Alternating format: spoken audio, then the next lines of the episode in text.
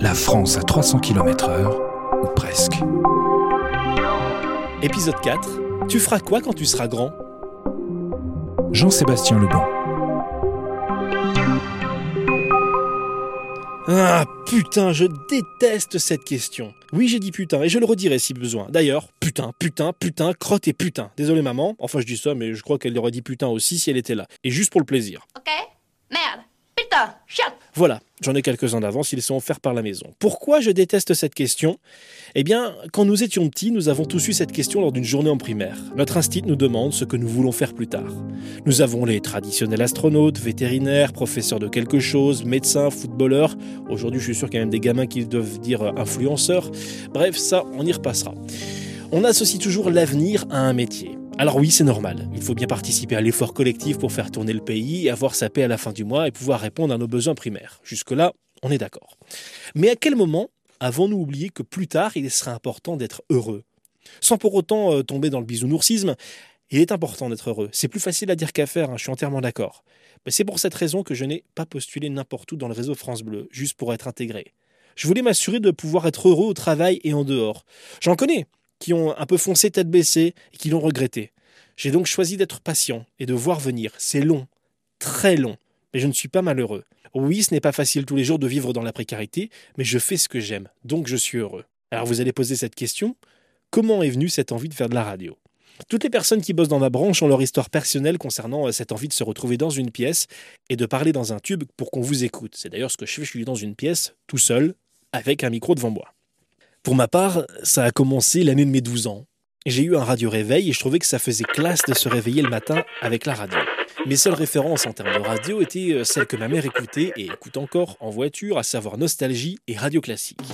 Je ne cherchais pas de la musique mais du blabla. C'est comme ça que Siam appelle les radios généralistes ou du moins les radios où ça parle plus que 4 fois 20 secondes dans une heure. Je me suis branché sur le 88.2 FM à Lille, c'est Radio Classique. Ils les avaient, il y a 20 ans, 20 ans? Putain, 20 ans une matinale avec pas mal de rendez-vous d'information. Je ne sais pas si c'est toujours le cas aujourd'hui, je ne suis pas allé vérifier. C'est comme ça que j'ai commencé à apprécier la radio. À Mont-Saint-Barol, la commune où je suis né et où j'ai grandi, il y a une tour hertzienne pour capter la radio. Ce n'est pas toujours simple puisque les fréquences se brouillaient les unes les autres à proximité.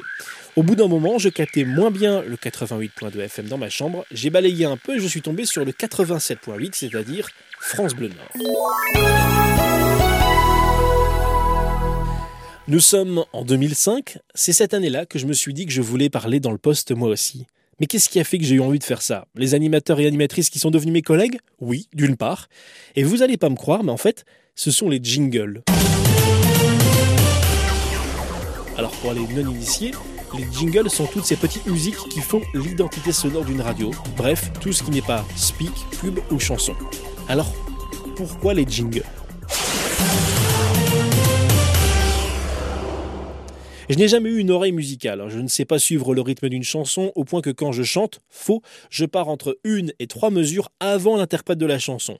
Mais les jingles, bah, j'aimais bien le fait que l'on puisse s'amuser avec. Les lancer, parler avant, pendant, après, en simple, donner du rythme à un propos, à un micro.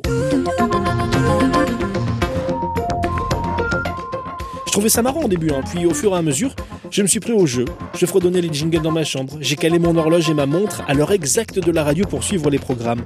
Et oui, la radio est un média de fidélité, le journal de 8 heures part à 8 heures.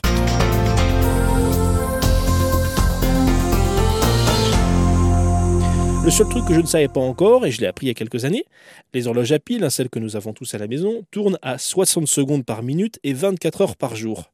Sauf que la rotation de la Terre n'est pas de 24 heures exactes et que sans horloge calée sur satellite ou équivalent, elle se dérègle de quelques minutes au bout d'un certain temps. Donc je n'ai jamais eu la seconde près comme à la radio. Ça c'était une petite parenthèse qui servait pas à grand chose. Bon, revenons à mon envie de radio. J'ai commencé par imiter les animatrices et animateurs. Je répétais un peu les speaks. Ensuite, j'ai commencé à utiliser l'ordinateur familial sur le palier au milieu de la maison pour faire mes petits enregistrements sur le logiciel magnétophone de Windows ME ne pouvait pas enregistrer plus d'une minute à la fois. Dans une qualité pourrie de chez pourri. Alors j'ai essayé d'obtenir des jingles par Internet. Pas simple à l'époque, hein, YouTube n'est pas encore euh, démocratisé, ni aucun autre support d'échange, à part les forums ou à la radio pour commencer à me faire des, mes petits kiffs. Des jingles, j'en ai trouvé effectivement sur des forums de passionnés de radio et d'habillage radio et télé. Ça me rassure, je ne suis pas le seul et je ne suis pas bizarre. J'ai aussi pris le pli de faire euh, comme faisaient certaines générations euh, avant moi pour enregistrer de la musique à la radio et l'écouter sur les Walkman. J'ai mis un micro devant mon poste de radio et j'ai enregistré des bouts de jingle. J'étais ado, j'étais passionné par le bricolage sonore et cet univers me fascinait et me fascine toujours. Alors j'ai commencé à faire des mini-émissions de quelques minutes à la maison pour mon plaisir, avec un micro tout pourri, un casque tout pourri, mais qu'importe, je m'amusais et je me prenais au sérieux. C'est décidé, ce sera ça mon métier. Je suis en troisième. Il faut que je commence à voir comment ça se passe dans l'envers du décor. Alors je commence à aller frapper à la porte de France Bleu Nord pour essayer d'assister à des émissions. Mais quand un gamin de 13-14 ans arrive comme ça, tu le laisses pas rentrer. Le studio était à l'entrée de la radio, rien que de voir ça, bah moi c'était magique. Je n'ai pas pu assister tout de suite à des émissions, ni même aller beaucoup plus loin dans les locaux. On essaiera une prochaine fois. Je connais quelqu'un qui y travaille, mais je voulais d'abord faire par moi-même. Ce quelqu'un, bah, c'est une quelqu'une. C'est Effie Pezzotta, la maman d'un camarade de classe où j'étais à l'école primaire. Elle est animatrice sur France Bleu Nord et je lui demande si je peux venir assister à son émission de 14h à 16h. Elle dit OK, je viens un mercredi après-midi. Bah oui, on n'avait pas cours à ce moment-là. C'était un truc de fou. Le truc que je ne savais pas encore, c'est que toutes les personnes que j'ai rencontrées cet après-midi-là allaient devenir mes collègues. Effie, qui animait l'émission, m'a montré comment ça se passait euh, justement une émission de radio. Sophie Morland, journaliste, présentait les infos ce jour-là. Et Ahmed, Ahmed Belaous, chargé d'accueil, était déjà là et c'est aujourd'hui un de mes collègues. Alors navré, je ne me rappelle plus qui était à la technique. Je me rappelle qu'Effie m'a fait une dédicace à l'antenne. J'étais tout fou. En même temps, j'ai 14 ans et je pense que si la situation devait se reproduire à l'âge que j'ai aujourd'hui, démarrer cette aventure au même âge, eh ben j'aurais la même réaction. Après cet après-midi-là, c'est confirmé. C'est ça que je veux faire dans la vie. Parler aux gens dans un micro. Je te parlerai dans un prochain épisode des autres émissions auxquelles j'ai assisté parce que ça mérite un épisode entier. Peut-être que ce sera pas très long, mais je veux prendre mon temps. Je termine sur mon parcours. Je suis au collège, donc à part suivre le cursus classique, je fais pas grand-chose. Je n'ai jamais réussi à avoir un stage à la radio, mais je nourris ce rêve. J'entre en seconde générale, je fais mon cursus scolaire, et je fais en sorte d'aller à Paris visiter la maison de la radio, et France Bleu notamment. Ça, je t'en parlerai plus tard. Toujours pas de stage à l'horizon, mais une petite expérience sur Radio TO. C'est un décrochage de la RCF, la radio catholique française, où je faisais le petit jeune qui vient poser des questions à un passionné d'histoire. J'ai fait quelques émissions comme ça, c'est ma première expérience radio. J'ai rejoint Firemix, une web radio installée près de Montpellier avec Quentin Giraud. J'en parlerai dans le détail prochainement. J'y faisais un peu de voix off, les infos. Alors oui, hein, je reprenais les actus sur Yahoo Actu et je les mettais dans ma voix pour la diffusion. Écoute Firemix sur www.firemix.fr. Firemix.fr. On t'accompagne toute la journée avec des nouveaux hits. C'est à ce moment-là que je me suis tâté à devenir journaliste. Tu l'auras compris, je ne l'ai pas fait et je suis très content. Je n'aime pas l'école et je n'avais pas envie de faire de longues études. Alors c'est paradoxal puisqu'aujourd'hui, je suis formateur dans le supérieur. Je finis le lycée et ayant des mini-expériences radio avec Firemix, j'essaie de prendre de plus en plus de contacts au sein de Radio France. C'est là que je veux bosser. Mais en terminale, tes profs te comprennent pas quand tu leur dis que tu veux pas faire d'études. Quand nous faisions un tour d'horizon dans la classe avant de s'inscrire sur Admission Post-Bac, l'ancêtre de Parcoursup, tout le monde avait un cursus quasi défini. Un BTS, licence, master, prépa. Moi j'étais en terminale ES. Je n'avais qu'une envie, en finir avec le bac, que j'ai eu au rattrapage mais avec la mention euro-anglais, et bosser. Et je verrai pour accéder à la radio. Ma prof principale, Madame S, m'a engueulé en me disant Alors, Jean-Sébastien, tu vas t'inscrire à la fac et ça suffit, c'est rêve de radio. Parce que oui, elle parlait un peu comme ça. C'est drôle de se dire que quelques jours avant d'écrire ces lignes, ma prof principale de première m'a envoyé un message pour me dire qu'elle m'écoutait régulièrement et qu'elle passait un bon moment. Alors dans cette histoire, je fais partie des chanceux. Une de mes connaissances qui était en terminale, elle, la même année que moi, voulait prendre une année pour voyager avant d'engager des études. Elle s'est fait détruire par les profs au point de partir à plusieurs reprises de la classe en larmes. Ah, le système et les axiomes sociaux quand ils nous tiennent. Alors ce que j'ai fait, ben, je me suis inscrit à la fac. Bah oui, j'étais un petit peu obligé. À Lille 3, fac d'anglais. J'étais bon dans cette matière et j'adore l'anglais. Je me suis dit au moins, ben, je vais faire quelque chose. Oh, wait, you serious? Let me laugh even harder. Je suis resté une semaine complète en cours et après, j'ai fait de brefs passages pendant six mois. Faut dire, j'ai eu plusieurs styles de profs à la fac. Hein. Pamela T, je ne mets pas son nom de famille complètement, surnommée par nos soins Pam la méchante. Alors, pour la petite histoire, On a cours à 14h30 avec elle le mardi. Sauf qu'on finissait le cours d'avant à 25 et qu'il fallait presque 10 minutes pour traverser la fac et arriver dans sa classe. Elle ne supportait pas le retard. À chaque fois qu'on rentrait en retard, pas par choix justement, on entendait avec son accent américain 14h30, c'est pas 14h35. Zero on control continue pour tout le monde. On avait beau lui expliquer, elle en avait rien à carrer, on ne comprenait rien à son cours, elle était juste méchante. D'où le nom Pamela méchante deux autres profs, alors là je me rappelle plus de leur nom. L'un irlandais, il nous faisait des cours de phonétique, autrement dit du chinois. Même avec un bon niveau d'anglais, ce qui était mon cas, et toujours mon cas, il fallait s'accrocher à son slip pour comprendre. Il était assez sec mais efficace, je me rappelle de ses bretelles et de sa chemise blanche. Et puis, il y a cette prof, tu te dis, pourquoi? Vraiment, pourquoi?